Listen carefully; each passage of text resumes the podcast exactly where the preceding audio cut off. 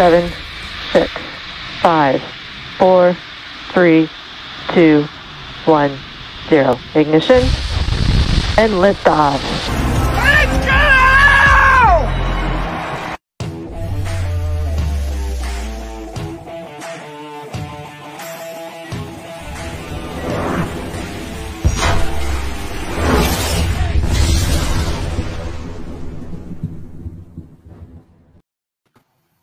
¿Qué tal amigos? ¿Cómo están? Un gusto saludarles. Bienvenidos a Pausa de los Dos Minutos, martes de NFL aquí en Sensación Deportiva y estamos con muchísimo, muchísimo gusto para saludar también a todos nuestros amigos. Hoy es Día del Amigo, todos nuestros amigos de Sensación Deportiva, César Marca y todas las demás producciones que hay de todos los deportes. Un, saludo y a todos ustedes, obviamente, nuestros amigos que siempre nos siguen y que están con nosotros, que nos hacen preguntas, nos hacen comentarios también. Un, un saludo afectuoso a todos ustedes. Bienvenidos como siempre y pues le damos por el momento la bienvenida. Estamos aquí con ustedes, Ricardo Gómez Portugal, Daniel Velasco, su servidor Gildardo Figueroa, para platicar de muchos temas. Hay noticias negativas en los Rams, los Bucaneros visitaron la Casa Blanca, eh, pues vamos a analizar la división norte de la conferencia americana, entre otros, otros temas más. Pero bueno, ¿cómo estás Ricardo? Un gusto saludarte, Rich, ¿qué cuentas?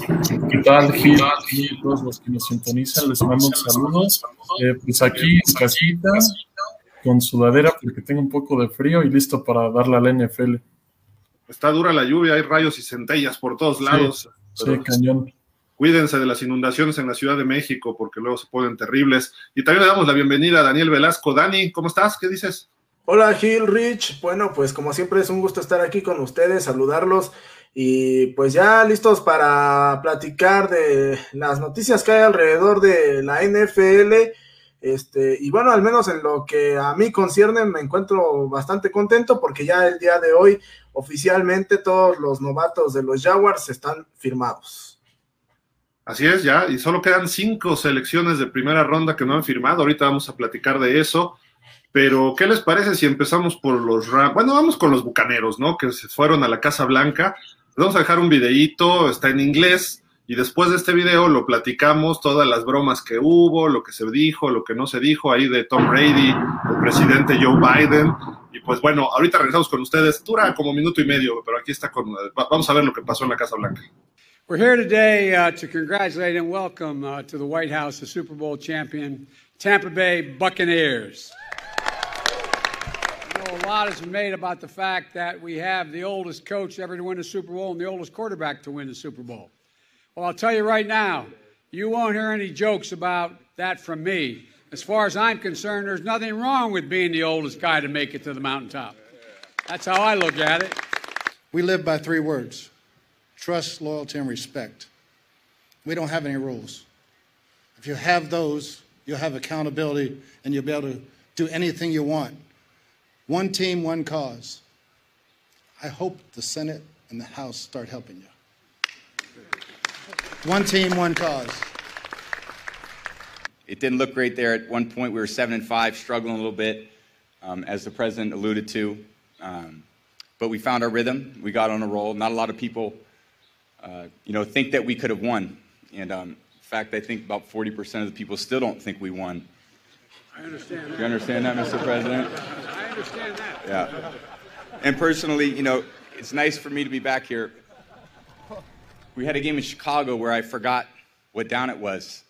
I lost track of one down in 21 years of playing. And they started calling me Sleepy Tom. Why would they do that to me? Um, we're not going to throw the Super Bowl trophy this time, Cam, but we're going to uh, offer President Biden a special presentation from, from Mr. Glazer, and then we're going to challenge 11 of us, uh, 11 White House interns to a game of football here on the lawn, and we intend to run it up on you guys. So get ready to go. Thank you.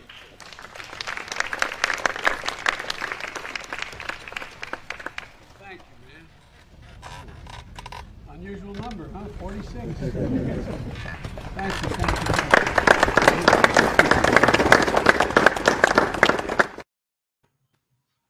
pues ahí está, este, creo que estuvo simpáticas algunas cosas, medio duras. Tom Brady sabemos que es amigo del expresidente Donald Trump, eh, pero bueno, se presentó en esta ocasión, la última vez que estaba el presidente Trump, él no fue a la Casa Blanca por, y entre comillas, compromisos personales, familiares que, que tenía desde antes, cuando fueron campeones con los Pats. Ahora sí está ahí, eh, va, acompaña a todo el equipo, este, hace bromas con el presidente Biden de que le dicen Sleepy Tom, como le dicen a Joe Biden, Sleepy Joe, porque se le van las cosas, se le va el avión, como decimos en México, ¿no? De repente y él se le olvidó que venía quinta oportunidad y él pedía todavía cuarta, ¿no? Pero bueno, eh, es en un partido contra Chicago. Eh, no sé cómo, ven esto, Rich, eh, Dani, ¿qué les gustó, qué no les gustó? Lo que dijo Bruce Arians estuvo padrísimo también, pero bueno, ustedes a ver cómo, cómo vieron. Sí, este, pues es que uh, hubo bastantes bromas, evidentemente con tinte político, ¿no? Eh, primero, primero refiriéndose eh, Biden a el hecho de que, bueno, era Tom Brady el mariscal de campo más veterano en conseguir un trofeo de Super Bowl eh, y que curiosamente era comandado también por el coach eh, más veterano en haber conseguido su primer título, siendo que, eh, pues él mismo lo decía, eh, él, no podía hacerles ese chiste, ya que, pues, justamente coincidentemente, él es el presidente más viejo en la historia de los Estados Unidos, ¿no? y, y, por otro lado, eh, esa frase que usaba Bruce Arians, una causa, un equipo, una causa, este, al final de cuentas, eso también es aplicable a la sociedad y no solamente de eh, Estados Unidos, sino a la sociedad de cualquier país del mundo. En cuanto este, todos y cada uno de nosotros seamos conscientes de que, de que independientemente de las diferencias eh, ideológicas y políticas que podamos tener, debemos ser capaces de encontrar nuestras, este, nuestras coincidencias y hacerlas funcionar para el beneficio común. Rich. Sí, prácticamente lo, lo, mismo que Dani, que pues muy curioso que tanto el presidente como el coach y el coreback pues hayan sido los más viejos en sus respectivas disciplinas y sí, es muy probable que se le vaya la onda a los tres en, en varias ocasiones ahí en, en, sus labores, porque en el fútbol americano las jugadas no son nada cortas, en especial en la NFL. El llamar una sola jugada es bastante difícil, son larguísimos los nombres. No sé si alguna vez las han como escuchado. no, es toda una letanía, números, letras, trayectorias, asignaciones de bloqueo y aparte viene una segunda jugada siempre por si hay un cambio en la línea, ¿no? Entonces, es, tienes que estar, pero bien atento, ¿no? A, todo lo que se dice. Sí, tienen una memoria muy buena los jugadores y repiten demasiado las jugadas, que es lo que les ayuda, ¿no? Como dicen, la práctica hace al maestro y creo que en sus respectivas disciplinas, pues, se refleja la perfección pues ahí, ahí está, ¿no? Interesante lo que ocurrió en la Casa Blanca el día de hoy, pues Joe Biden, creo que Brady ya lleva, si desde el 2001 estaba Bush, entonces es Bush, Obama, Trump y ahora Biden, cuatro presidentes y él sigue yendo a la Casa Blanca a visitarlos, ¿no? Ahí de vez en cuando, eh, pues con campeonatos, así de que increíble que un coreback dure tanto tiempo, ¿no? Pero bueno, en fin, ahí está esta situación para los Bucaneros, que es pues ya prácticamente es el último evento fuera de temporada porque ya la próxima semana estarán en el training camp prácticamente todos los equipos. El, dentro de una semana exactamente, el 27, se reportan todos los veteranos. Habrá algunos novatos, equipos y novatos representándose, eh, presentándose, mejor dicho, al training camp a partir de este fin de semana. Así de que pues ya estamos finalmente tocando, empezando ya lo que queremos ver, ¿no? La, actividad del fútbol americano. Y pues los Bucaneros eh, terminan el off-season con esta visita a la Casa Blanca. Eh, hablando de noticias pues duras el día de hoy, pues eh, un accidente para un coach de los Jets de Nueva York, Greg Knapp, eh, pues lamentablemente es atropellado, iba andando en bicicleta, este asistente está en estado crítico, toda, estaba en supervisión, hospitalizado, pero bueno, un asistente de los últimos 23 años en la NFL, estuvo pues empezó en la liga en los 49ers de San Francisco en el 97 como un coach de eh, cualidad o de control de calidad a la ofensiva. Eh, después subió como coordinador ofensivo del 2001 al 2003.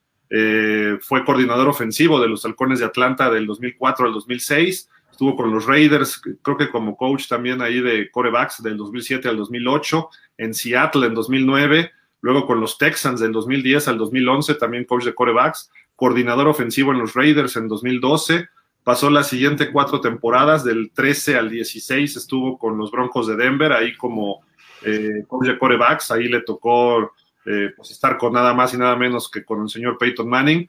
Eh, y luego se regresó a Atlanta como coach de corebacks del 18 al 20 y lo acababa de nombrar como especialista o como coordinador de juego ofensivo Robert Saleh, eh, acá con los Jets de Nueva York. Esperemos que se recupere, es uno de esos personajes de fútbol americano que le saben muchísimo, que ha ayudado al desarrollo de muchos jugadores. Greg Knapp, este, pues le deseamos lo mejor y pues este tipo de accidentes siempre se pueden evitar. Esperemos que que salga todo bien, todo bien en esta situación. Eh, una noticia triste en lo que se refiere, o dura en lo que se refiere al fútbol americano, pero en Los Ángeles, eh, Rich, platícanos qué, cuál es la noticia ahí en, Los Ángeles, ¿no? Porque pues la verdad, este, eh, todo pintaba bien a la ofensiva y de repente esta noticia les da un, buen cate, ¿no? Sí, al parecer Cam Akers sufrió una ruptura del talón de Aquiles en el entrenamiento y estará fuera por el resto de la temporada es este número 23 que vemos en pantalla. Cam Akers fue la selección número 52 global del draft del 2020, la cual fue la primera selección de los Rams en ese draft porque no tuvieron una de, primera ronda por todos los trades que hicieron por Jalen Ramsey. Y bueno, de esa clase surgieron bastantes corredores de calidad. ¿eh? Creo que fue una muy buena clase de corredores. Everett Siller, Dobbins, Robinson, Swift. Robinson no fue del draft. Bueno, cierto, Robinson fue, fue agente libre, ¿no? Que creo que de hecho fue el mejor. Bueno, hasta ahora ha sido el mejor. Eh, y bueno, eh, Cam Akers, eh, egresado de Florida State. Él y Dalvin Cook han sido pues de los jugadores, de los corredores más notables que ha producido Florida State en los últimos años. La temporada pasada no se notó tanto en la temporada regular porque no fue el titular desde el inicio. Darrell Henderson fue el primer corredor al inicio de la temporada y conforme fue avanzando la temporada y Henderson tuvo una lesión en la semana 9, más o menos ahí como por media temporada, Cam Akers tomó el lugar del corredor titular. Y pues en la temporada regular no lo hizo mal, pero creo que donde lo vimos mejor es en los playoffs. Esos dos juegos contra Seattle y Green Bay se cargó el equipo al hombro porque creo que contra Seattle fue que no jugó Jared Goff y contra Green Bay jugó pues muy tocado. Entonces Cam Akers tuvo que ser el caballito de batalla para los Rams y pues sacó casta en los dos juegos. Eh, desafortunadamente perdieron el segundo contra Green Bay.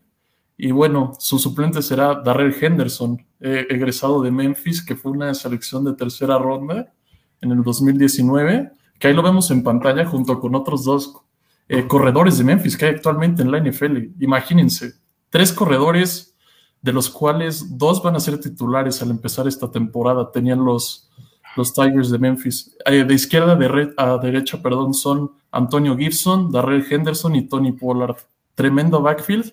Nada más que Antonio Gibson en esos tiempos era receptor, porque obviamente se ve más grande que los otros dos, mide 6 pies, que es como 1,83. Entonces, pues tiene más tamaño de receptor. 6 pies es muy alto para un corredor en la NFL. Y bueno, Cam Akers eh, va a ser reemplazado por Henderson, que es un corredor que fue líder de la nación en yardas en su última temporada con los Tigres de Memphis en el 2019. Tuvo 1909 yardas terrestres y 8.9 yardas por acarreo, números ridículos. Lo seleccionaron los Rams en la tercera ronda y pues llegó a haber comparaciones incluso con Jamal Charles por pues, la facilidad que tiene para hacer movimientos laterales y porque no es una tacleada fácil, es escurridizo el cuate. Aunque yo creo que este está un poquito más, más fuerte, se ve más macizo. Y bueno, eh, a pesar de esa lesión, creo que le va a ayudar a Matthew Stafford, Ray Henderson, porque se esperan cosas grandes de él. Hizo buenas cosas en el colegial y le van a dar algo que nunca tuvo en Detroit, que es juego terrestre, ¿no? Oye, Dani, ¿qué tanto le afecta la salida de Cam Akers, ¿no? a los Rams eh, también perdieron a Malcolm Brown como agente libre eh, y ahora se queda nada más Henderson, que también es jovencito, ¿no? Entonces, eh, por ahí todavía hay algunos agentes libres, aunque Todd Gurley, un regreso a los Rams lo veo difícil y está casi, casi un hecho de que va a firmar con los Ravens esta semana. queda Peterson, queda Le'Veon Bell, a lo mejor pudieran tocar esas puertas, ¿no? También. Eh, pues sí, a lo mejor pudieran tocar esas puertas, aunque bueno, serían ya jugadores, eh, algunos de ellos muy, muy veteranos. Este, quizá les podrían servir como una especie de paliativo, por llamarlo de alguna manera, respecto al juego terrestre, pero sí, eh, la baja de Cam Makers impacta significativamente en la explosividad que puede, en la explosividad y la diversidad que puede tener este, este equipo mediante el ataque terrestre, porque bueno, justamente como bien decía Rich, este, el año pasado tenían eh, tres corredores que podían ser ambos este, muy productivos. Aunque bueno, eh, principalmente el peso recaía esencialmente en Henderson y Cam Makers, ¿no? Este Malcolm Brown era eh, utilizado como en situaciones un poquito más específicas, pero definitivamente va a ser una baja sensible y ahora creo también esta baja le va a, a poner un poquito de más presión a lo que pueda realizar Matthew Stafford eh, comandando al equipo de Los Ángeles. interesante lo que viene, ¿no? Ahí con los Rams se espera mucho de ellos. Vamos a ver si pueden eh, tener de alguna forma eh, éxito, ¿no? El año pasado estuvieron en playoff a pesar de todo y les fue bien. Le dieron batalla a Green Bay, creo bastante en ese juego divisional hasta que ya finalmente se empezó a imponer ahí Aaron Rodgers y Davante Adams, ¿no? Con un par de jugadas y un touchdown de Rodgers y luego un pase a Davante Adams, donde se separan ya los Packers finalmente, pero el partido estuvo nivelado, a pesar de que también controlaron Aaron Donald, ¿no? Los Packers. Entonces, eh, creo que por ahí vamos a ver si con eh, la llegada de Matthew Stafford, en teoría debe mejorar este equipo con respecto a lo de Jared Goff del año anterior, pero pues ahora sin ataque terrestre es un poco preocupante. Obviamente Goff dependía más del juego terrestre por su play action típico que hace muy bien.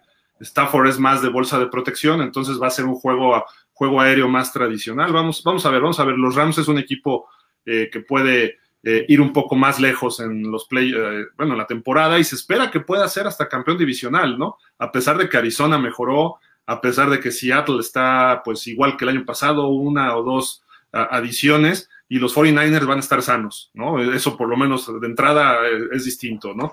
Vamos a ver que esta división puede estar muy interesante, pero creo que sí es un golpe fuerte para los, los carneros.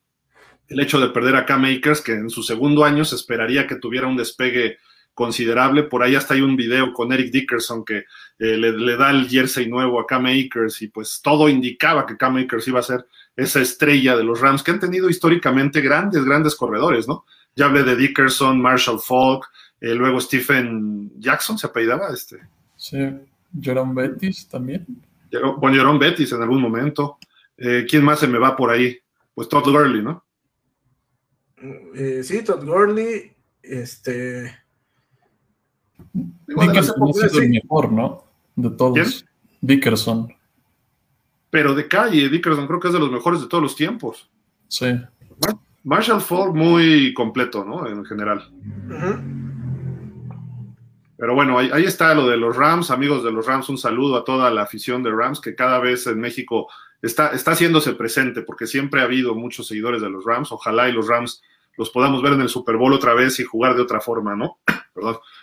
Eh, y hablando de jugadores jóvenes y novatos, ya dijiste tú, Dani, que ya firmaron a todos sus seleccionados los Jaguars. Ayer firmaron a Travis Etienne, su segunda selección de primera ronda.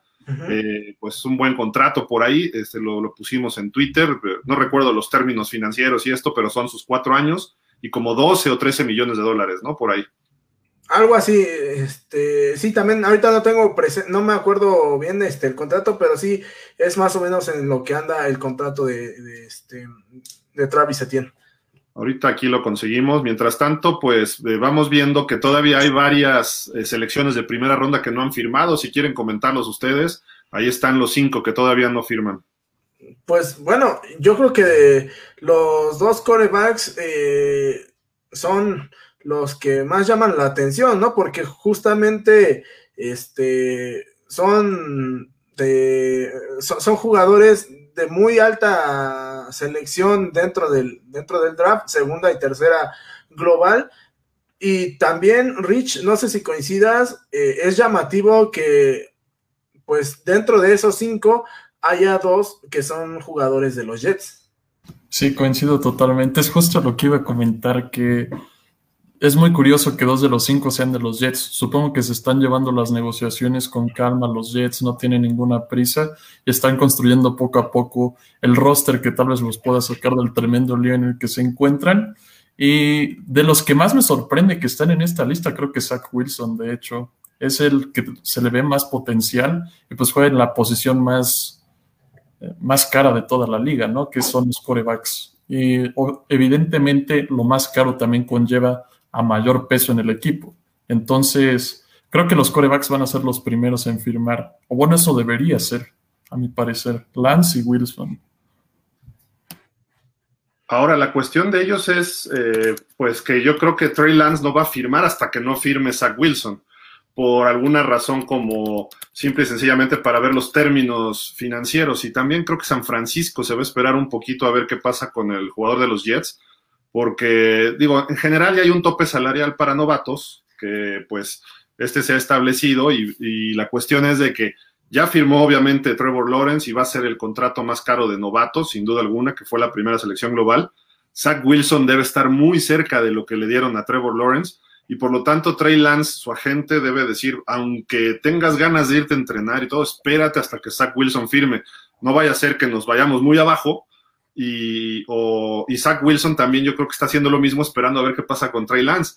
Capaz de que a Trey Lance le dan más dinero que a Zach Wilson en un momento determinado, ¿no? Aunque, repito, hay un tope ya para los novatos y más o menos ya hay tablas que se, que, que, se vienen manejando. Prácticamente el contrato de Trevor Lawrence es muy parecido al contrato del año pasado de Joe Burrow. Quizás sube un poquito por la inflación natural, ¿no? De años de una temporada a otra, pero siendo primera selección coreback eh, y con todos los eh, laureles que llegan de colegiales, pues obviamente va a ser muy parecido la contratación, ¿no? Entonces ahí está la, cuestión. Me sorprende un poco Rashon Slater, que por ahí sacó, me parece, un video hoy eh, de que dice, voy a proteger a mi bebé y mi bebé es eh, el señor Justin Herbert, su coreback.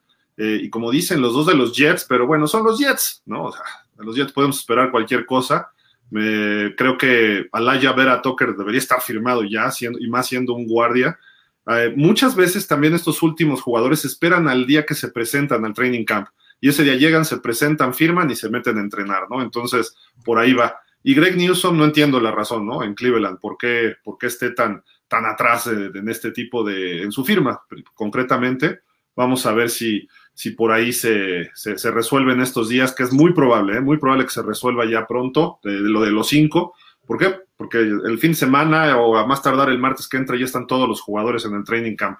Y aquí está ya el dato de, Travis Etienne, este, eh, Dani, si quieres comentarlo también.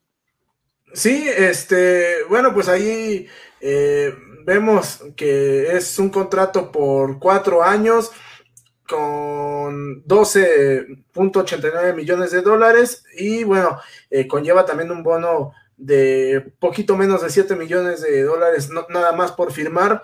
Este, bueno, pues creo que es un contrato nada, nada despreciable. Cualquiera de nosotros quisiera un contrato así. ¿No lo tienes así en pausa?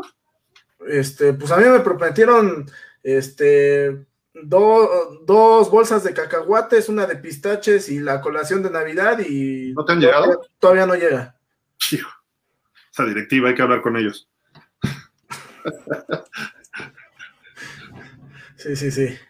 Oye, pero a ver, rapidísimo, ya sé que hemos hablado mucho de los Jaguars y en tu columna y también, pues en general aquí en pausa hemos platicado bastante, pero creo que este equipo se está armando bien, no sé, y ahorita también quiero escucharte a ti, Rich, pero eh, esa combinación de Trevor Lawrence y Travis Etienne está de miedo, ¿eh? O sea, creo que puede, y lo que tenían de James Robinson, sus receptores son explosivos, eh, quizá la línea ofensiva pudiera ser un poquito el punto débil, pero platícanos, Dani, cómo está el roster de los, de los Jaguars, sobre todo la ofensiva, creo que puede ser muy explosivo.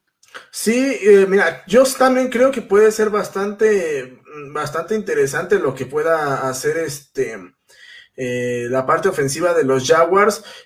primero tomando en cuenta que, como bien decías, la dupla de Travis Etienne y Trevor Lawrence es una dupla que ya se conoce desde el college. Entonces, eh, pues evidentemente vienen aquí ya con cierto, este, con cierto engranaje y ahora pues únicamente hay que adaptar ese engranaje a la idea del coach Mayer, ¿no? Eh, eso por un lado.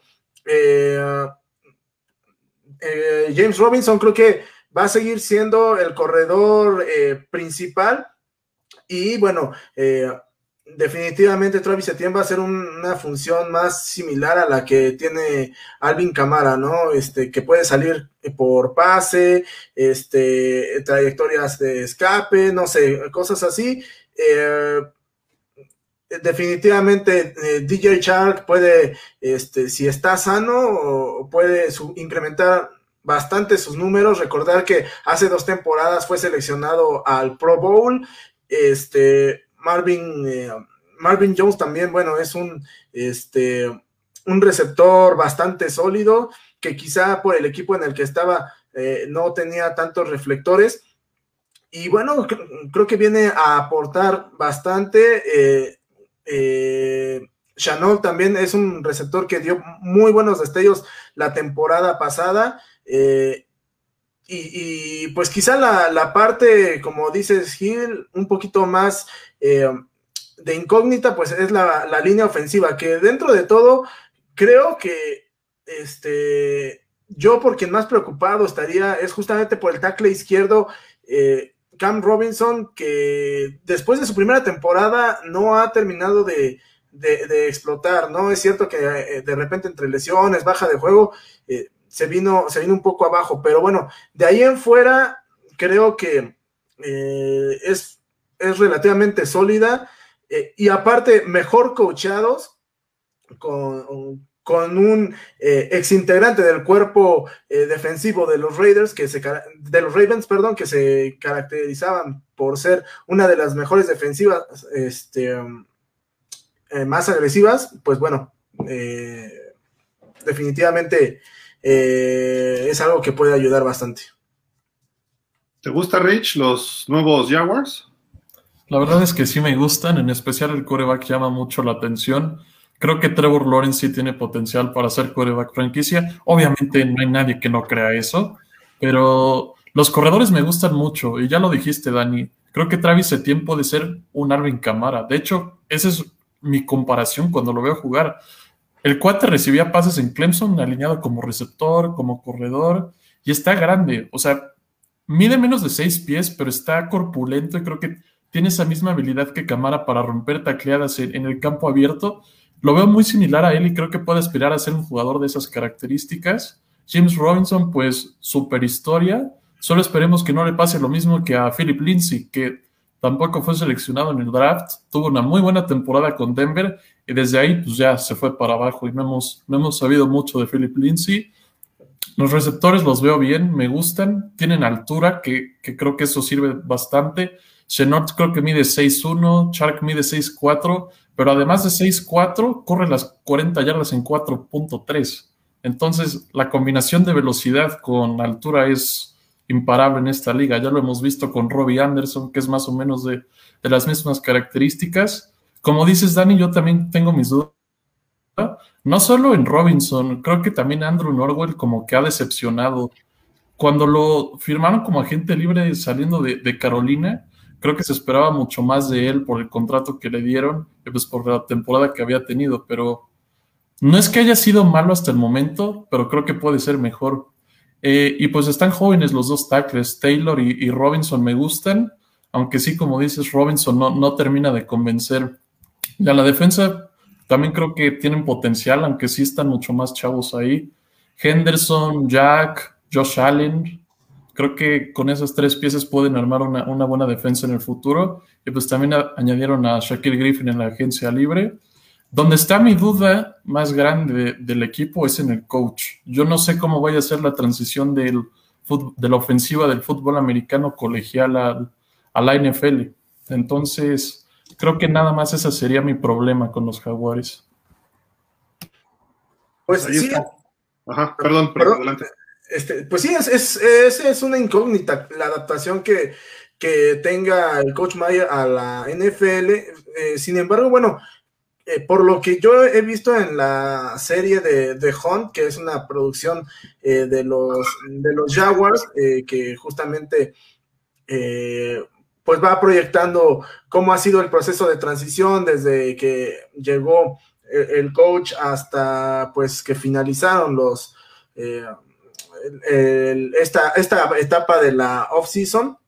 Este, pues creo que hay, bastantes cambios que se pueden esperar de, buena, de buena forma. Eh, veo un equipo pues más compenetrado, un equipo más comprometido.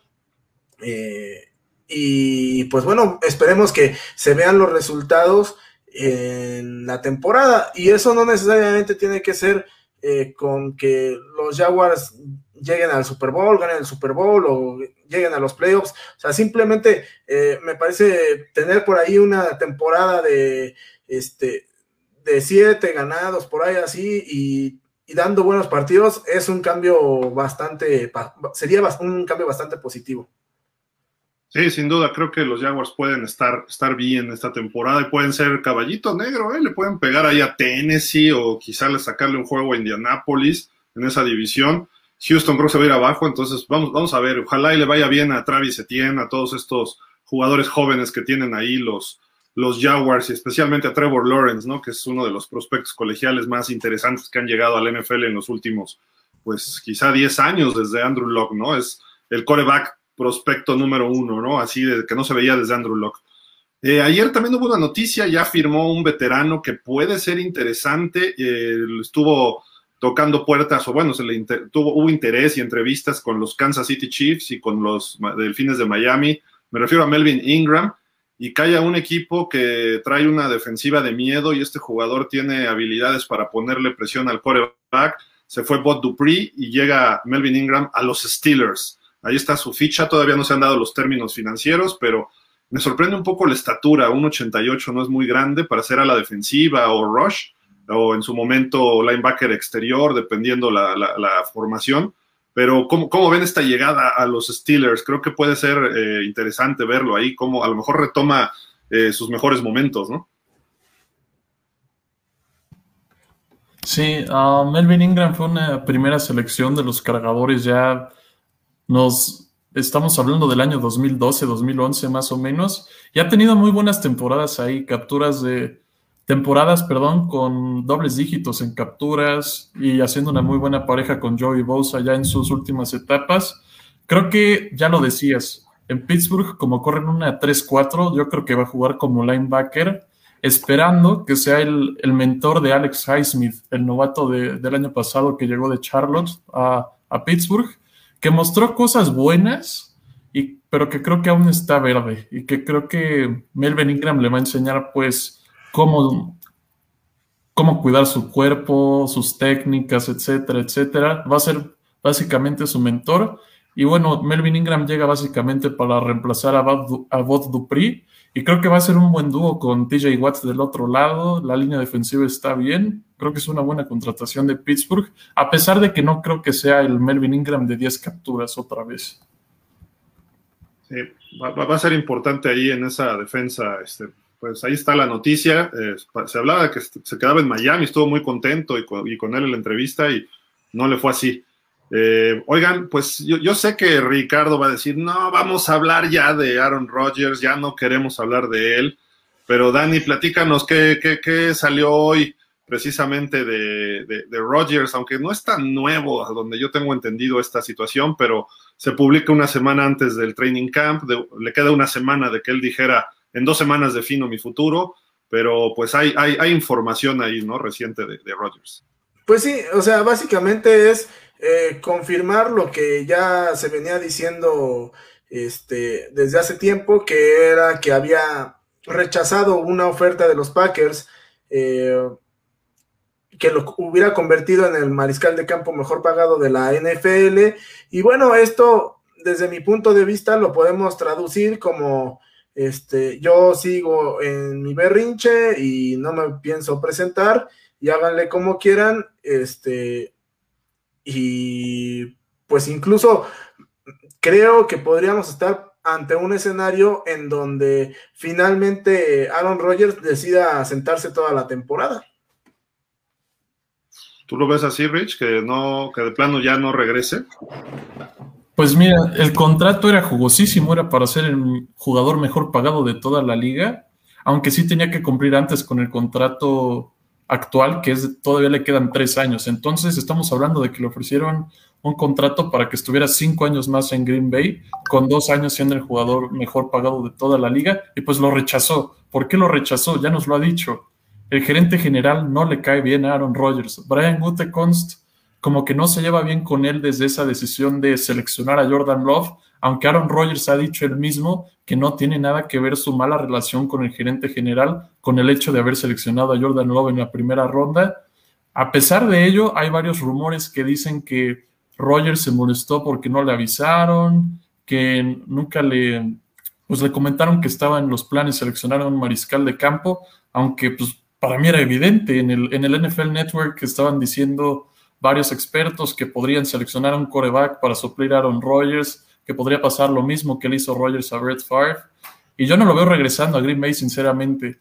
Creo que ya sería una molestia en el vestidor para los jugadores y la mala relación que tiene con el gerente general nada más infectaría toda la infraestructura que tienen ahí los empacadores, que tienen un buen roster fuera de Aaron Rodgers. Creo que pueden ser competitivos sin él, pero sí, yo no lo veo regresando a Green Bay. Pues ahí está, amigos, díganos. Sabemos que el tema está un poco ya manoseado en exceso, pero bueno, ahí está la, situación. Vamos a leer unos comentarios rápidos. Por acá, eh, Rafael Rangel dice: Saludos, Gil, Ricardo, un placer haber llegado a tiempo. Saludos, Dani. Sí, Rafa, normalmente llegas tarde. ¿Qué pasó? Ah, no es cierto. ¿Cómo estás? Saludos, amigos. Ed Deón le dice: Saludos, ¿cómo estás, Ed? Rafael Rangel también nos dice: Por un momento creí que la novela Rogers había terminado, pero fue un sueño. No, el, final, el gran final es la próxima semana, Rafael, ya el martes 27, según lo que dijo el propio Rogers, ¿no? Entonces ya, el gran final, el final final, como se acuerdan los, los veteranos que existía hace muchos años, existía un programa que se llamaba La Cosquilla con Raúl Astor, un actor argentino que vino a México, y después salió uno como en los ochentas que se llamaba No Empujen. Entonces decía, vamos al final, pero este es el primer final y luego el segundo final y el tercer final, y ya era la broma del programa, ¿no? Se volvió como la broma porque llegaba el final final donde ya había una última broma, ¿no? Era un programa de, eh, pues, de bromas y de chistes, ¿no? Entonces, el final final de Aaron Rodgers ya está una semana, estaremos al pendiente de lo que ocurra. Creo que esto es más humo, lo que salió ahorita. Adam Schefter como que está en contra de que firme eh, Aaron Rodgers o que regrese con los Packers. No sé, es lo que he visto yo recientemente. Ha sacado todas las notas negativas de Aaron Rodgers en cuanto puede. Eh, a mi gusto, yo creo que Aaron Rodgers va a jugar con los Packers sí o sí. Ya no va a haber trade. Entonces, pues tampoco es tonto, ¿no? 35 millones no los va a dejar ir, ¿no? Eh, aunque tenga mucho dinero y digan que no es dinero, pues tú regresas, juegas con lo que tienes. Es favorito para ir al Super Bowl, para ganar su segundo Super Bowl de su carrera creo que no sería muy inteligente del señor inteligente que es Aaron Rodgers decirle no a los Packers ahorita, ¿no? Es dos finales de conferencia, todo indica que este equipo está listo para el Super Bowl, ¿no? Y además, con un tropiecito de los Bucaneros, eh, quizás solo Dallas, a lo mejor los Rams o San Francisco pudieran darle batalla. Eh, habría que ver quiénes, quiénes son los equipos, pero Green Bay yo creo que es el segundo equipo candidato jugando Rodgers. Si se va a otros equipos, pudiera ser favorito para ir al Super Bowl. Pero quizá Denver, quizá San Francisco, obviamente, quizá, aunque no creo que los Packers hagan un trade por un equipo de la misma conferencia, por Rodgers, en caso de que se hiciera este trade. Eh, quizá Miami o los Raiders, que son equipos que se han hablado de donde pudiera parar eh, Aaron Rodgers, pero el viable o el, principal es los Broncos de Denver, que es un equipo que tiene todo, ¿eh? está, está listo ese equipo. Está hablando Rodgers ya ya me están hablando por ahí. No estoy para Rodgers, por favor, no. Pero bueno, eh, por ahí está el drama y el, todo este problema de Aaron Rodgers, ¿no? Eh, ¿qué, temas más traemos? Vamos a platicar de la división norte, ¿verdad? De la americana. ¿O quieren agregar algo de Rodgers? Ah, ya, ya Chole Rodgers. Yo, yo nada más. Sí. Eh, ¿Ustedes creen que si un equipo hace trade por él y lo adquieren, le ofrezcan el mismo contrato o algo similar? Tienen que cubrir el mismo contrato. Si es un trade. No, o sea, por ejemplo, el, el- el actual lo tienen que cubrir, ¿no? Pero Green Bay le ofreció uno de dos años por no sé cuántos para ser el mejor pagado de la liga. O sea, si tú cambias por Aaron Rodgers, ¿te comprometes con él a largo plazo para, hacer, para que sea tu coreback a pesar de su edad? Dani. Híjole, yo la verdad no creo. Yo más bien creo que este el si al final de cuentas se termina dando un trade, sería para que sea este campeón inmediatamente. Este, y eso inmediatamente es durante lo que le resta de contrato. Si no, este eh, cuellito y vamos a renovar al equipo. Yo, yo, yo cubría esos tres años, pero probablemente, o sea, vamos a suponer que llegara a Denver. ¿no? Denver se vuelve un candidato al Super Bowl sus, sus siguientes tres años. O sea, yo no veo por qué no. Tiene el equipo está armado. La, la división puede afectarles, ¿eh? Imagínate a Rodgers y Mahomes en lo mismo. Pues yo, yo, yo te pudiera decir que si llega Rodgers a los Broncos, veo un mejor roster en los Broncos que en Kansas City en general. A lo mejor estoy hablando locuras, pero eh, Tyreek Hill es buen receptor, es muy rápido, tiene ciertas características. Y Travis Kelsey. Los demás son receptores medianones. En Denver tienes tres o cuatro jovencitos muy buenos de receptores. Quizá, y a la cerrada también tienes bueno que con Rodgers los vas a poner al nivel de Kelsey y de Hill. Y tienes un corredor que creo que es un poco mejor, hay que ver si se mantiene sano, ¿no? Si es un poco mejor que Edward Seller, ¿no? Por ejemplo. No, no sé, esa es, esa es mi opinión. Y creo que en línea ofensiva, pues están parejos. Se reforzó mucho Denver, este, Kansas City ahorita, pero con veteranos. Y Denver creo que tiene jugadores un poco más jóvenes. Y en defensa creo que es mejor la de Denver. Entonces, digo, a lo mejor el coach es mejor Andy Reid que, este, ¿cómo se llama? Big Fangio, ¿no? Pero los asistentes en Denver son buenos, o sobre todo ofensivos. Está, creo que un hijo de Fangio y está Mike Shula. Entonces pueden eh, entre ellos hacer un ataque con Aaron Rodgers fenomenal. Digo, yo, yo creo que no estaría, es más, yo pondría Denver por encima de Kansas como equipo. Obviamente hay ventajas para Kansas, ¿no? Pero de inmediato se nivela la balanza. Y los Chargers y los Raiders están abajo. No digo que sean malos, pero están abajo de esos niveles. Están, todavía les falta algo, un poquito, ¿no? Algo por ahí. Es mi opinión, no sé, Rich, a lo mejor difieres conmigo, pero yo creo que no sería tanto problema. Los dos equipos de entrada estarían calificados, porque el resto de la conferencia, ¿quién? Quizá Indianápolis, Indianapolis, tal vez Buffalo Buffalo. y ya. Ah, Baltimore, tal vez un sustito. Ajá. Pero bueno, no sé, digo, ustedes opinen, amigos, si llega Rodgers a, a Denver, lo ven ganando la división a Kansas, yo creo que pudiera ganarla. No sé si la gane, pero tendría buenas posibilidades. Perdón. Y por otro lado, bueno, decíamos, eh, yo lo contrato y en Denver eh, le digo, ¿sabes qué? Juega esta temporada y acabando esta temporada, tú me dices qué tanto quieres jugar más. Si quieres jugar como Brady hasta sus 44, 45, entonces ya hablamos de una extensión de contrato, o eh, pues seguimos otro año más y vamos evaluando año por año, ¿no? Es lo que creo que haría la gerencia y sería, además estando John Elway ahí, digo, aunque no tenga que ver directamente con los contratos, creo que podría ser un match, pero perfecto, ¿no? Para Aaron Rodgers, como fue para Peyton Manning sus últimos años. Digo, esa es mi opinión, ¿no? Pero eh, a lo mejor yo no le extendería, ahora sí que hasta dependien- dependiendo cómo él se vaya sintiendo. Que tampoco Rodgers creo que aguante tantas temporadas como Brady o como Breeze. Sí, y tal vez tampoco tiene las líneas ofensivas que tuvo Brady. O sea, las líneas de los Patriotas pues tenían a Dante Scarnecchia como entrenador, entrenador que te convertía a una tercera ronda en un jugador muy bueno y titular. En en Denver le puede ir bien, ¿eh? Y puede durar bastante, pero habrá, habrá que ver, habrá que ver qué, qué pasa. Yo creo que va a regresar con los Packers este año. Eh, a lo mejor pudiera darse un trade a media temporada, ¿no? Antes de la fecha límite.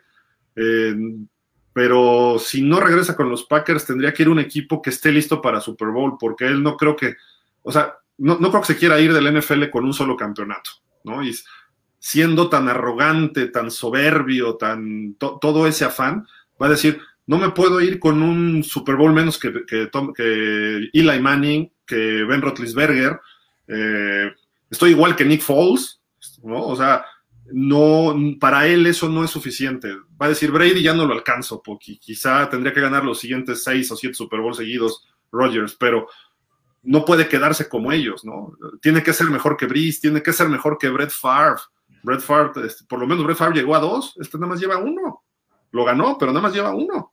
Entonces yo creo que el, ego de Aaron Rodgers también va a eh, eh, intervenir en su decisión y por eso no creo, que se, no creo que se retire ni que se vaya sentado un año, porque si se siente esta temporada, aunque sea Aaron Rodgers, pierdes, y a la edad que tiene, pierdes un paso o dos, quién sabe cómo le fuera en el 22, ¿no? Entonces, yo sí lo veo jugando este año, nada más también ha sido mucha, pues como dice Dani, mucho humo, ¿no? Ahí en, el, en las notas de todo este off-season eh, sí, no, no, digo que estén unidos, gerente y Rogers, pero pues ¿cuáles son sus opciones reales hoy de Rogers?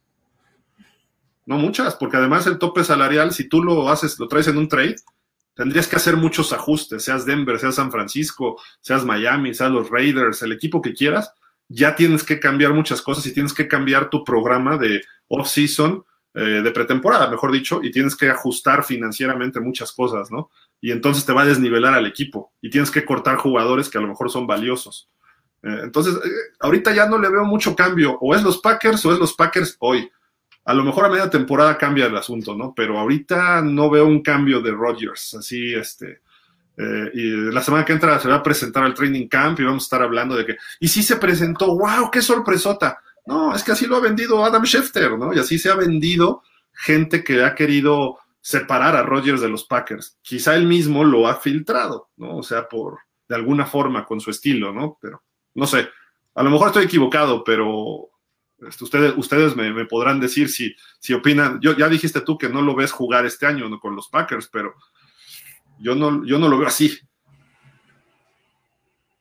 Sí, no, yo, yo no. El, el, ego le va a ganar y va a jugar y va a querer ir por el Super Bowl. Si no es los Packers, tendría que ser Denver o un equipo que esté listo para Super Bowl. Y pues no hay muchos tampoco ahorita que pudieran, quizás solo San Francisco, y tendrían que deshacerse de Garópolo y a lo mejor acomodar salarios, ¿no? Habría que, habría que ver, habría que ver qué, pasa en ese sentido. ¿Vas a Tua? ah, no, si se va a Miami, es más, Tua no es problema financiero para Miami porque trae su contrato de novato. Eh, el problema habría que ver otros jugadores, ¿no? A los que vas a firmar en los próximos años. Eh, en Miami creo que pudiera, financieramente creo que es el equipo que más pudiera acomodar a Aaron Rodgers. En los Broncos hay algunos problemitas de top salarial, ¿no? Miami puede hacer algunos ajustes porque tiene jugadores jóvenes. En Denver tienes a Von Miller que gana un dineral, tienes a, bueno, Drew Locke todavía sigue en su contrato de novato, eh, y obviamente quizá Drew Locke se quedaría de reserva o a lo mejor hasta lo cortan. Eh, y te quedas con Bridgewater, ¿no? ¿Es el segundo? Creo que sí es Bridgewater. Llegó este año a los Broncos él te va a salir barato, es un quarterback veterano reserva, entonces eh, tendrías que hacer algunos ajustes en Denver. Justin Simmons le dieron buena lana este año, eh, tienen dos, tres linebackers que ganan bien, entonces Bradley Chubb, no sé, habría que, ajustar, ¿no? Este, el tope salarial, pero Miami financieramente es el que pudiera acomodarlo. Y Tua se quedaría. ¿Por qué? Porque a lo mejor eh, Aaron Rodgers, tú mandas, mandas a Tua a Green Bay pues está este Jordan Love. ¿Para qué te traes otro jovencito? A lo mejor mandas a Brissett de reserva de, Jordan Love. Es el mismo estilo de coreback. Acá tú a que le aprendaron Rodgers dos, tres años o los tres años que quedan de contrato. Rodgers te hace candidato a pelear el Super Bowl. No sé si Miami sea de inmediato eh, candidato a ir, pero sí por lo menos estar peleando esos lugares. Y eh, pues aprende mientras tú. Digo, yo lo veo desde el punto de vista de Miami. San Francisco, pues tienes una defensiva de miedo, aunque vienen de lesiones. Tienes dos, tres jugadores interesantes al ataque. Tienes el liniero mejor pagado de la, liga. Pues, y tienes una ala cerrada de los mejores. Entonces, y receptores aceptables, ¿no? Jovencitos. Creo que, y un corredor bueno, bastante bueno. Creo que San Francisco sería ideal para él, ¿no? Y es un equipo que estuvo en el Super Bowl hace dos años no, no vería problema para que él mejore lo que hace Jimmy Garoppolo y Trey Lance juntos. O sea, los dos juntos, sus mejores cualidades no alcanzan a lo que hace Rodgers. Entonces, ahorita, a lo mejor Trey Lance se vuelve un fenómeno, pero entonces ahí sería. Y los Raiders, pues obviamente sería una mejora con Derek Carr. Tienen armas para dar y regalar, ¿eh? Y se están reforzando, tienen buenos receptores, ala cerrada también de élite, eh, tienen dos corredores, Joseph y llegó Kenyan Drake, tienen receptores a Henry Rocks y había otro, pero creo que se fue Nelson Agolor, ¿no? Renfro también me gusta. ¿Quién? Renfro, Hunter Renfro. Sí, entonces digo, por ahí, por ahí puede ser, ¿no? O sea, ¿qué equipo le daría esas posibilidades? Yo creo que está mejor en Green Bay que en cualquiera de los que dijimos, pero eh, no por mucho sobre San Francisco, ¿no? Eh, entonces, no sé. Ustedes no, no, sé qué opinen de todo esto, pero yo, yo veo que si, si va a jugar, tiene que jugar en Green Bay. Es el equipo que está hecho para llegar al Super Bowl. Pues bueno, ya, ya veremos qué pasa. Sí, a, lo mejor sí se va. Como es este cuate, a lo mejor dice, sí, ¿saben qué? No juego, ¿no? Pero tengo mis dudas. Yo creo que sí va a jugar. Pero bueno. Eh, vámonos con la división norte de la americana. Dani, el año pasado Pittsburgh empezó muy bien y se desinfla. Los Ravens, todavía Lamar Jackson no convence a muchos. Eh, Cleveland es la sorpresa, va mejorando, pero creo que depende de que Baker Mayfield dé el siguiente paso. Y Cincinnati, un equipo jovencito que se está empezando a armar, está en un proceso está en el, en el año uno, digamos, de una, una nueva era, ¿no? Entonces, ¿qué, qué, vemos para este año, Dani? Bueno, pues yo ya había mencionado que desde mi punto de vista, el equipo candidato a llevarse esta división, pues son los Browns, ¿no? Que eh, después de la temporada que tuvieron el año pasado, sin duda alguna, este, pues se presentan con ya un equipo mejor armado y que además hizo movimientos interesantes en el draft, seleccionando este, a Obusu Koramoa, este, a Greg Newsom en, este, en la primera ronda. Bueno, Obusu, fue hasta la segunda, pero este, en dos posiciones que si de por sí ya era fuerte el equipo de Cleveland, ahora eh, viene a sumar a una defensiva este, mucho más sólida y que pues ya nada más será ayudar a, Baker Mayfield a dar ese último paso para llevar al equipo de Cleveland a estar entre pues los equipos candidatos del lado de la conferencia americana, que desde mi punto de vista eh, está en los, los Chiefs, los, uh, los Bills y, los Browns como los máximos candidatos. Después, eh, en esa misma división, pues vienen los, los Ravens, este, los Bengals, eh, que quizá ahora ya con un este, burro recuperado, pues podamos ver cosas más interesantes de ellos y pues eh, al buen Emanuel Bustamante le mando un saludo y este y ojalá que sus Steelers no estén este, por la calle de la amargura. De plano, así, Rich, ¿tú ves a los Steelers también hasta el fondo prácticamente? Sí, coincido con él. Perdieron línea ofensiva, que creo que es lo más importante, bueno, de lo más importante cuando tienes un coreback que ya está en sus últimos años, que no tiene tanta durabilidad y que no se puede mover mucho. La mejor manera de ayudar a ese tipo de corebacks es con ataque terrestre y con línea ofensiva. El ataque terrestre sí le trajeron un corredor, pero yo no sé si un corredor novato pueda producir a un nivel de ponerse el equipo al hombro siendo novato con la línea ofensiva que tiene Pittsburgh. De la línea ofensiva creo que nada más hay un jugador que llama mi atención, que es Kevin Dodson. Creo que tuvo una buena temporada de novato, pero el resto la verdad es que no creo que puedan ayudar a Rodlisberger a, a poder lanzar tranquilo y no me sorprendería que se lesionara y que en algún momento veamos a Dwayne Haskins en la temporada. Y de, la defensa. perdón, el, año pasado fue el peor ataque terrestre Pittsburgh, con los linieros de siempre, Pounce y. Eh, ¿Cómo se llama este, el español? Este, de Castro. De, Castro, que se ah, Villanueva, ¿no? Lo cortaron, perdón, y Villanueva. Ya no estaban funcionando tampoco. Tampoco estaban corriendo mucho en, las últimas semanas. Pasaban muchísimo en corto. No, podían correr. Fue el peor equipo en promedio de yardas por, eh, por acarreo. Pero, pero también entiendo que a final de la temporada recuerdo un juego contra Dallas, que justamente ese era el argumento, que Pittsburgh no corre el balón, les encantan sustituir esas carreras con pases cortos, con drags o slants, Pues porque no tienen ni siquiera tiempo para lanzar el balón, tienen que lanzar esos pases cortos y esos son como el sustituto de su juego terrestre, honestamente. Los pasecitos pantalla y pues hacían eso en lugar de correr el balón, según entendí. Porque no podían. Exacto. Entonces, tenían que encontrar una fórmula para compensar eso. Ahorita Najee Harris por lo menos te choca y va a ganar dos, tres yardas. Se supone tú que la línea no mueva a nadie, pero él te va a ganar las tres yardas que el año pasado promediaban. Y con que la línea empiece a empujar un poquito, pueden empezar a tener ataque terrestre.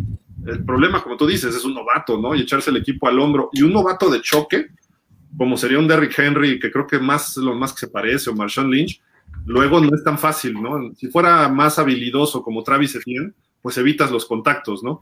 Pero vamos a ver, vamos a ver, porque creo que Pittsburgh, ustedes lo ponen muy mal, pero yo creo que no va a estar tan, es más, creo que la ofensiva va a ser un poco más eficiente, porque van a correr un poquito más, digo, tienen que mejorar, fue el peor equipo de, por tierra el año pasado, no creo que repitan eso, pero bueno, puede ser, ¿no? Pero, pero digo, la línea ofensiva es importantísima y estoy de acuerdo con lo que dices, Rich.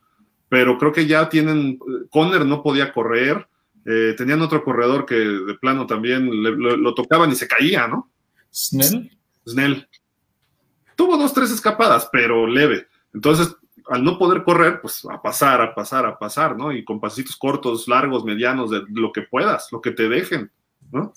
Sí, históricamente también Pittsburgh ha sido eso, un equipo que corre mucho el balón, pero que su defensa es muy fuerte, que eso sí lo tienen. Y creo que esa es la clave para que puedan ganar su división. Baltimore perdió a su, a su tackle derecho titular, Orlando Brown se les fue a Kansas City. Entonces por ahí pueden atacar con TJ Watt fácil a Lamar Jackson, que evidentemente las piernas de Lamar Jackson de cierta forma pues te dan cierta seguridad de que pueda evadir los tacleados y todo eso, pero eso no quita el hecho de que va a tener mucha presión de Pittsburgh, al menos en papel, así es como yo lo veo. Cincinnati tiene una pésima línea ofensiva, no se reforzaron tanto en el draft, sí seleccionaron un tackle, pero aún así yo creo que Pittsburgh les puede meter muchísima presión y creo que Cleveland es el único equipo de toda la división que tiene una línea ofensiva sólida, que de hecho creo que es de, la, de las mejorcitas de la liga ahí con, con Indianapolis más o menos. Y sí, veo a Pittsburgh en el sótano. En primer lugar tengo a Cleveland. En segundo a Baltimore, tal vez llegando a los playoffs como comodín. Y en tercero a, Cincinnati. No haciendo una temporada tan buena. Yo creo que seis o siete victorias a lo mucho. O cinco incluso. Yo, creo que Pittsburgh va a estar hasta peleando el playoff eh, otra vez. No, no de campeón divisional. Creo que entre Baltimore y Cleveland este año se lo, se lo llevan pero sí va a estar con marca ganadora, 9, 10, quizás hasta 11. Eh, por la defensiva, por digo, si Rotlesberger se lesiona, no, obviamente no, ¿no? Pero vamos a suponer que mantenga toda la temporada y yo sí lo veo en playoff, comodín, a, a Pittsburgh. Cincinnati creo que este año no va a cuajar. Eh, mejora, pero no va a ser ese equipo que le pueda pegar el año pasado le ganó a Pittsburgh un juego, sí, pero fue como una aberración de cuando Pittsburgh entró en confianza y cuando Pittsburgh empezó a ver sus problemas reales al final de la temporada. Eh, creo que Cincinnati va a dar sustos, sí, pero no le va a alcanzar para más de cinco juegos, o sea, seis. Quizás sorprenda alguno otro de otra división, etcétera. Eh, y Cleveland debe ser su año. ¿no? Cleveland debe ser el año de que sean campeones divisionales ya. Eh, el año pasado tuvieron un partidazo, no sé si fue el lunes o jueves con los Ravens, que lo sacó Lamar Jackson cuando se fue corriendo al baño Lamar Jackson y luego regresa, ¿no? Este, creo que ese juego eh, lo dejaron ir los, los, Browns, jugó muy bien Baker Mayfield, corren el balón y regresa Odell Beckham, esperemos que Odell Beckham ya eh, juegue a sus niveles, ¿no? De que pues esté haciendo lo que producía en los gigantes, ¿no? Entonces, vamos a ver, vamos a ver si, si los Browns ya pueden dar ese paso. Lo jugaron bien en playoff, le pegaron a Pittsburgh en Pittsburgh, que Pittsburgh después casi les, les cerró el juego y estuvo cerca de sacárselo. Y luego le dieron mucha guerra a Kansas City, ¿no? Cuando salió lesionado Mahomes. Entonces, hay con qué trabajar. Y llegó este, ¿cómo se llama este hombre? un lineo defensivo que estaba en Seattle y en Tennessee. Clowney. Y con Garrett, cuidado, ¿eh? porque también estos dos le pueden pegar a Rotlisberger, pueden controlar a Lamar Jackson y bueno, yo burro pobre, ¿no? Ahí sí me da pena lo que le pueda pasar, ¿no? Todavía. Y a los demás equipos ya tienen, o sea, le quitan presión a Garrett con, alguien como Clowney. Y Clowney, si se despierta a lo que esperamos, esa defensiva puede ser brutal. Quizá le falte un linebacker, ¿no? A los Browns. Pues quizás sea la única pieza, pero pues de ahí en fuera creo que están, eh, son, son de los equipos mejor armados de toda la liga. De acuerdo. Amigos, díganos cómo queda la división norte de la americana. Eh, ya tienen los cuatro equipos. Eh, hay otros comentarios, también ya para ir cerrando. Me dice Rafael, ah, este ya estaba el de la novela.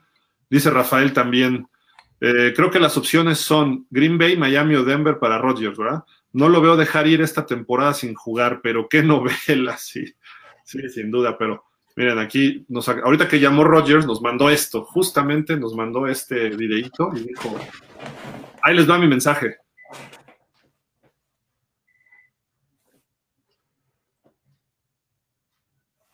así como el guasón, ¿no? Todo medio que se le va a la onda a Rogers, es mandar un mensaje, es yo soy el que manda, yo soy el del poder, yo soy el que está ahí por encima hasta del presidente de los Packers, a mí no me importa el señor Murphy, no me importa Gutekunst, yo soy Aaron Rodgers, ¿no? O sea, el problema del ego de Rodgers, yo doy el mensaje, no se trata de los 35 millones o que me den 100, no, yo soy el mejor de la liga y soy el más inteligente y puedo conducir Jeopardy y puedo decidir a quién draftear y puedo ser el mejor coreback, tengo el mejor brazo, puedo mover con mis piernas todavía. Ese es el mensaje que está dando Rogers, ¿no? Es el mensaje, pero así parece medio psicópata, tipo el guasón de repente, ¿no? Sí, un poquito, un poquito. Del, que sí no hemos escuchado es de, Sean Watson. Ya no hemos sabido nada. ahorita les comento rápido algo de él. Salió algo ayer, en estos días salió. Juan Salvador Romero dice, hola amigos, al fin de regreso, ya listo, ya vuelvo de home office. Excelente, Salvador, qué bueno que estés por acá. Saludos a ti y a toda la Dallas Cowboys Fan Club México, al, club de Dallas Cowboys. Eh, pero bueno, de Sean Watson salió Rich, ahorita que dices, que pudiera darse un trade con Miami. Y eh, podría incluir a Shavin Howard, que no quiere estar en Miami, pero los Dolphins quieren ver si de aquí, por lo menos a finales de agosto, se arregla la situación legal de, de Sean Watson. Si no, pues no le van a entrar. Y, no nada más Miami, yo creo que cualquier otro equipo del NFL, hasta no ver qué pasa con Watson en los juzgados, no le van a entrar. ¿no? Claro, hasta es muy probable que no juegue esta temporada, yo creo. Y, no es tampoco como que se vaya a la cárcel si encuentran pruebas, ¿no? Porque según entiendo, es un caso más civil. O sea, sí, pero están acusando de violación prácticamente. Yo creo que sí va a la cárcel. Yo creo, no, sé, no, sé legalmente qué pase, ¿no? Pero eh, de todas maneras, el, simple hecho de que todo esto que se ve involucrado, yo creo que la NFL lo va a sancionar y se va a perder partidos. Sí, me acordé un poquito de lo de Ezekiel Elliott con su novia, aunque eso fue más leve, pero y le dieron como ¿Seis? juegos de suspensión, sí. De Sean Watson debería ser, pues yo creo que mínimo media temporada si no es que no juega. Ahora, imagínate que realmente las 22 muchachas que pusieron este, la queja realmente sean todas, pues son 22 por 6 juegos cada uno. ¿Dinerito? sí, con un billete todo se resuelve, yo creo. A lo mejor es lo que están buscando estas muchachas. Algunas ya están iniciando, ¿eh? Eso sí.